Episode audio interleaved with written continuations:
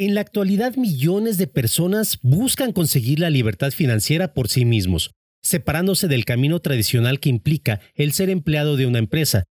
Algunos de estos nuevos emprendedores, 9 de cada 10, fracasarán, y entre quienes logran evitarlo, la mayoría se convertirán en solopreneurs y en esclavos de su negocio.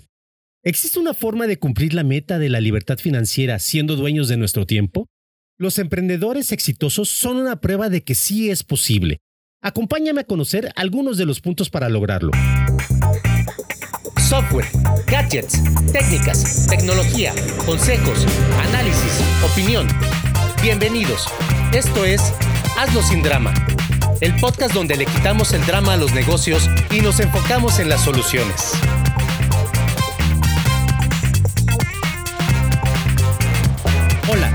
Soy Gabriel Castelán. Quédate conmigo y en los siguientes minutos te diré cómo planificar tu negocio para que dejes de ser autoempleado y te conviertas en el CEO de tu negocio. Y es que desde siempre, las personas hemos sentido la necesidad y el deseo de librarnos de todo aquello que no nos gusta, de todo aquello que, desde nuestro criterio personal, nos impide ser prósperos, que limita nuestra libertad y que básicamente nos representa una obligación impuesta por otros, sobre todo si no somos nosotros los que gozamos de los beneficios de dicha obligación. En nuestra sociedad, esta obligación impuesta se entiende como trabajo. Trabajo. Y entonces, trabajamos porque no tenemos más alternativa, porque es obligatorio para conseguir dinero. A su vez, consideramos que acumular dinero es uno de los medios más eficaces para lograr liberarnos del trabajo.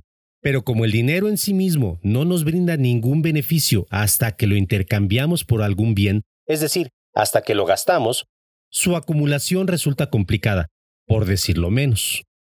Esta relación mental que tenemos entre dinero y libertad, dinero y libertad, generalmente nos lleva a un círculo vicioso en el cual trabajamos, ganamos dinero y lo gastamos. Y entre más dinero ganamos, más dinero gastamos, por lo que no nos queda de otra más que seguir trabajando para volver a obtener el dinero que necesitamos gastar. Y puedes creer que esto solo le ocurre a quienes se desempeñan como empleados en una compañía o institución, pero la verdad es que esta situación se presenta también en la gran mayoría de los llamados emprendimientos. Los nuevos emprendedores, una vez que se han decidido a recorrer el camino de ser su propio jefe, no tardan en encontrarse con el mismo problema. Trabajan, ganan una cantidad de dinero que les permite cubrir sus gastos y necesitan volver a trabajar para seguir generando dinero. Claro, este es el ciclo de un negocio de manera muy simplificada. Pero si no se logra nada más que cubrir los gastos mes tras mes, no estamos hablando realmente de que exista un negocio. El emprendedor en esta situación se encuentra en casi la misma condición que el empleado. No tiene ni un jefe ni un empleador específico, pero no ha salido del círculo vicioso. Se ha convertido a duras penas en un autoempleado. En un autoempleado condición que si bien no es negativa en sí misma, sí es extremadamente riesgosa, pues ante cualquier falla en sus ventas, sus procesos o su salud, todo lo que ha construido puede derrumbarse y llegar a la temida quiebra. Entonces, si ser tu propio jefe no elimina el círculo vicioso, ¿qué se puede hacer?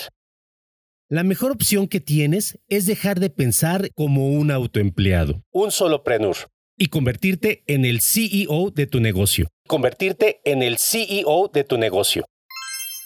Aunque inicialmente no tengas personal, ni instalaciones, ni cientos de clientes. Tu cambio debe de ser tanto mental como activo. Por una parte, deberás convencerte de tus objetivos y estar dispuesto a aprender todas las habilidades que necesites para mejorar tus procesos. Por otra, deberás poner en práctica todo lo que aprendas, sin tregua, sin pausa. ¿Y qué significa eso de ser el CEO de tu negocio? Pues comencemos con decir que CEO o CEO, como le decimos ahora, son las siglas del término en inglés Chief Executive Officer. En español lo conocemos como aquella persona que ocupa el puesto directivo más alto en la jerarquía de una organización, el director general. Pero como el término CEO es el que está de moda, pues seguiremos utilizándolo. Entonces, como CEO, tú debes ocuparte de la dirección estratégica, establecer la visión general de tu emprendimiento, es decir, qué es lo que quieres llegar a ser dentro de dos, tres o cinco años. Deberás contemplar un equipo de trabajo adecuado. No importa que inicialmente hagas todo tú mismo. Define qué tareas se realizarían y qué persona lo haría. Deberás ocuparte de generar todas las iniciativas de mercadotecnia que te ayuden a lograr incrementar tus ventas. Y tendrás que considerar alianzas estratégicas con otras empresas y otros emprendedores, creando relaciones de beneficio mutuo. La consabida sinergia. La primera tarea que deberás realizar en tu proceso de conversión a CEO es identificar y definir los distintos departamentos que conforman tu negocio. Piensa en ellos como si ya tuvieras una empresa activa al 100%. De hecho, a partir de este momento, ya no hablaremos de tu negocio, sino directamente de tu empresa. Comencemos. Crea un organigrama en el que incluyas los siguientes departamentos que dependerán directamente de la dirección general, es decir, de ti. Departamento financiero. Departamento de recursos humanos. Departamento comercial y de mercadotecnia. O marketing, ahora que todo se usa en inglés. Departamento de compras. Departamento de Logística y Operaciones. Y finalmente, Departamento de Control de Gestión. Ahora, para cada uno de estos departamentos, define las tareas que les competen. Para facilitarte esa fase, vamos a ver en términos generales qué función desempeña cada uno. El departamento financiero se encargará de administrar los recursos económicos para cubrir todas las necesidades de la empresa. Este departamento deberá contar siempre con el dinero suficiente para realizar todos los pagos necesarios de manera puntual.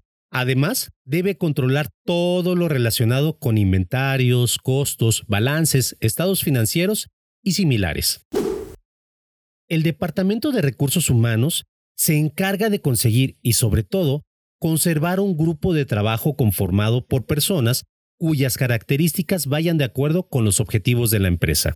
Este departamento debe desarrollar programas de selección y reclutamiento, de capacitación y de desarrollo. En este momento tal vez tú eres la única persona en tu empresa, pero al ir creciendo necesitarás más manos que te apoyen. Y el saber exactamente qué perfil necesitas para desarrollar cada actividad te será de enorme ayuda y te evitará futuros dolores de cabeza. Toda empresa necesita dar a conocer sus productos y servicios, y esa es la actividad de la que se encarga el Departamento Comercial y de Mercadotecnia. En pocas palabras, este departamento se encarga de investigar qué es lo que el consumidor quiere, desea y necesita. Planifica y desarrolla productos y servicios que cumplan con dichas características, desarrolla estrategias para distribuirlos de manera que lleguen al consumidor en el momento oportuno, en la forma y cantidad correctas, en el lugar preciso y al precio adecuado. Este departamento también será responsable de las ventas. Para poder cumplir con la elaboración de los productos o la prestación de los servicios que conforman la oferta de la empresa, es necesario que se adquieran todos los insumos requeridos con las características adecuadas y a precios que permitan un margen de ganancias óptimo. Me refiero a materias primas, partes, herramientas, artículos de oficina y equipo. De esto se hará cargo el departamento de compras. Conforme incrementes el uso de nuevas tecnologías y modalidades de comercio electrónico, te encontrarás con que al permitir que tu consumidor compre desde cualquier lugar y en cualquier momento, la entrega de los productos, así como el traslado de personal para cubrir los servicios ofertados, se volverán cada vez más complejas. El Departamento de Logística y Operaciones deberá encargarse de que todo aquello que compra tu consumidor se realice y entregue a tiempo. Todos estos departamentos generarán mucha información que deberá ser medida y analizada para poder tomar decisiones oportunas. Y de esto se encargará básicamente el Departamento de Control de Gestión. La idea es que se mida el aprovechamiento de los recursos de la empresa para lograr los objetivos que haya fijado la Dirección General, es decir, tú. En base a los análisis de este departamento, se tomarán decisiones fundamentales para modificar los objetivos a largo plazo, adaptar la estructura de la empresa, reducir riesgos y ajustar presupuestos. Y finalmente, tu función principal como CEO o director general consiste en crear riqueza, en crear riqueza, dirigiendo tu empresa hacia lo que debe ser con ayuda de quienes conformen los departamentos que ya comentamos. Tú, como líder, no solo debes tener la capacidad de tomar decisiones adecuadas, también debes saber coordinar a tu equipo para lograr que desarrollen al máximo sus capacidades. Recuerda, es posible que al principio tú seas el único que labora en tu empresa, pero si concibes desde este momento tu negocio como una empresa y lo estructuras como tal, podrás gozar de los beneficios de la buena planificación financiera y operativa y afrontarás más fácilmente los retos que el mundo de los negocios presenta de manera continua. ¿Tienes dudas o comentarios acerca del tema? Te invito a unirte a la conversación más allá del podcast. Ingresa a hazlosindrama.club y encuentra los enlaces a nuestra sala semanal en Clubhouse y el grupo en Telegram. Únete y compárteme las preguntas y comentarios que tengas de los distintos episodios. Si aún no lo has hecho, Recuerda suscribirte al podcast Hazlo sin drama en tu plataforma favorita o búscalo en YouTube también como Hazlo sin drama. Te espero el próximo martes. Entre tanto, hazlo sin drama. Adiós, bye, chao.